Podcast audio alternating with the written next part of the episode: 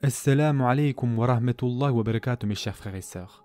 Aujourd'hui, et ce pendant environ 4 voire 5 épisodes au moins, nous allons continuer de discuter de tous les signes mineurs dont nous avons connaissance. Comme vous le savez, pendant l'introduction, j'ai déjà parlé de plusieurs signes mineurs. Résumons rapidement ces signes. Donc le premier signe dont j'ai fait mention, c'est le fait que les Sahaba allaient se battre entre eux. Euh, la mort naturelle de Abu Bakr, le martyr de Omar et de Usman le fait que Hassan allait réconcilier la Ummah, ou encore les différentes batailles comme la bataille du chameau, ou encore la bataille de Siffin, mais aussi les différentes batailles de Ali Et pour finir, nous avions dit que pendant le temps des Sahaba, le gouvernement allait apporter la paix et la sécurité même aux régions les plus éloignées. Continuons avec les signes mineurs de la fin des temps. Donc encore une fois, ce hadith dont on va parler maintenant nous montre la véracité de notre prophète sallallahu alayhi parce que personne n'aurait pu prédire la montée en puissance ou l'essor de cette ethnicité, car je n'aime pas utiliser le mot race, car la notion de race humaine n'a aucun sens sur le plan scientifique. Donc le prophète sallallahu nous a prédit la montée en puissance de cette ethnicité qui était considérée et vue comme une civilisation peu avancée. De quelle ethnicité il s'agit? Il s'agit des Atraq, c'est-à-dire des Turcs.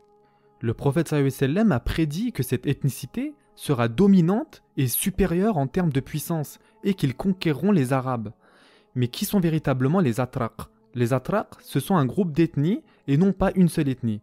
Il y a, comme vous le savez, de nombreuses ethnies turciques. C'est comme quand on dit arabe. Il y a différents types d'arabes, on est d'accord. Donc les Atraq sont une ethnie qui originellement se trouvait en Mongolie et dans les Caucases.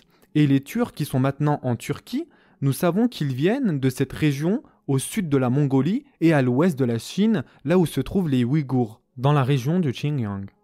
Et d'ailleurs, c'est pour cette raison que les Turcs et les Ouïghours ainsi que les Mongols partagent beaucoup de similitudes au niveau du langage. Donc, les Turcs viennent de cette région très éloignée des contrées arabes. Et pour cette raison, les Turcs et les Arabes n'ont jamais eu de véritable interaction ensemble, due à la distance.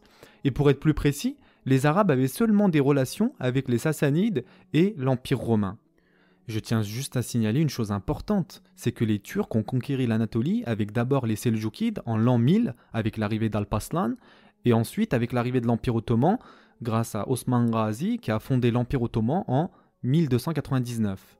Et pour que notre prophète sallam à prédicte que cette ethnie qui se trouve à l'autre bout du monde va connaître un essor et une montée en puissance et éventuellement dominer pendant plusieurs siècles le monde, c'est juste un miracle.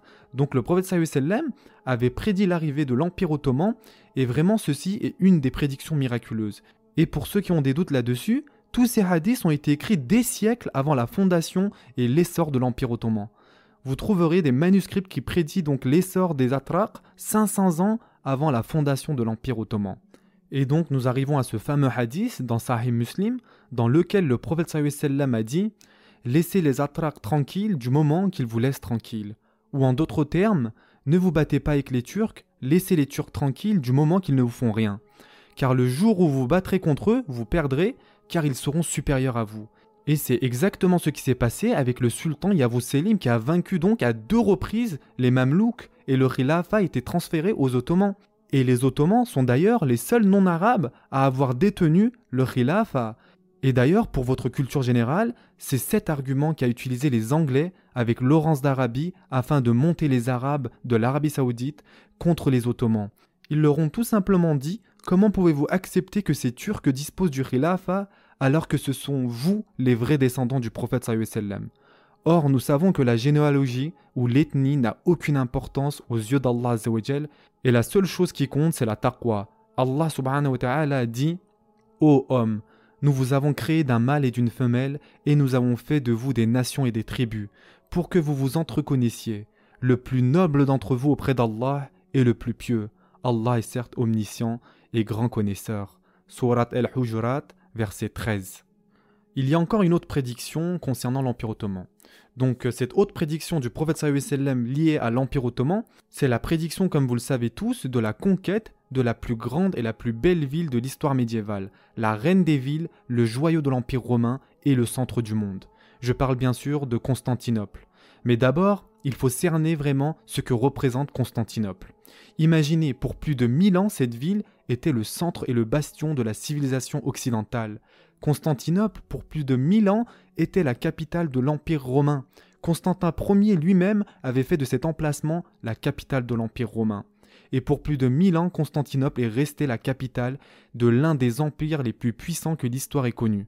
À cette époque, l'Europe ne représentait vraiment rien. C'était des terres arriérées, des barbares, et même le christianisme ne s'était pas encore propagé. Maintenant que vous savez tout ceci, imaginez. Le prophète sallam prédit qu'un jour les musulmans conquéreront Constantinople. Encore une fois, une prédiction tellement incroyable, mes chers frères et sœurs. Et lorsqu'il prédit ceci, imaginez le prophète sallam parle à un petit groupe de musulmans persécutés à la Mecque. Yani, pour être franc avec vous, même dans leurs rêves les plus fous, ils n'auraient pu imaginer qu'un jour les musulmans pourraient conquérir Constantinople. Donc, quel est ce fameux hadith rapporté par Imam Ahmed? Dans ce hadith, le prophète sallam a dit Constantinople sera conquise. Quel excellent commandant que son commandant et quelle excellente armée que cette armée. Et encore un autre hadith qui se trouve dans Sahih Muslim, Abdullah ibn Amr ibn al-As demanda au prophète sallam quelle ville les musulmans conquériront en premier, Constantinople ou Rome? Et le prophète lui répondit que les musulmans conquériront d'abord Constantinople, puis ensuite Rome. Et comme le prophète avait prédit tout cela, les Sahaba avaient en tête et l'envie de conquérir Constantinople. Et le premier à lancer une campagne militaire afin de conquérir la ville de Constantinople n'est autre que Muawiyah ibn Abi Sufyan Il a d'ailleurs réussi à venir très proche de Constantinople grâce à la force navale. Ils sont d'abord arrivés jusqu'à Chypre, ensuite jusqu'aux côtes près du Bosphore, mais les Romains étaient beaucoup trop forts et ceci fut un échec. Et d'ailleurs, c'est pourquoi le fameux compagnon Ebu Ayyub al-Ansari est tombé en martyr devant les remparts de la ville de Constantinople. Imaginez la vitesse à laquelle cette civilisation a évolué. Un petit groupe de personnes persécutées à la Mecque, et cette même génération, je dis bien la même génération, était arrivée devant les murs de Constantinople, subhanallah. Et d'ailleurs, plusieurs oulémas et historiens sont unanimes là-dessus, et ils pensent tous que la véritable intention de Tariq ibn Ziyad lors de la conquête de l'Andalousie était de conquérir Constantinople en faisant donc une attaque terrestre, parce qu'il savait qu'une attaque navale aurait été un échec total. Imaginez, Tariq ibn Ziyad voulait conquérir chaque pays de l'Espagne jusqu'à la Grèce afin de conquérir par voie terrestre la ville de Constantinople. Tous les yeux étaient rivés sur Constantinople. Tout le monde voulait être cette personne dont le prophète sallam avait mentionné.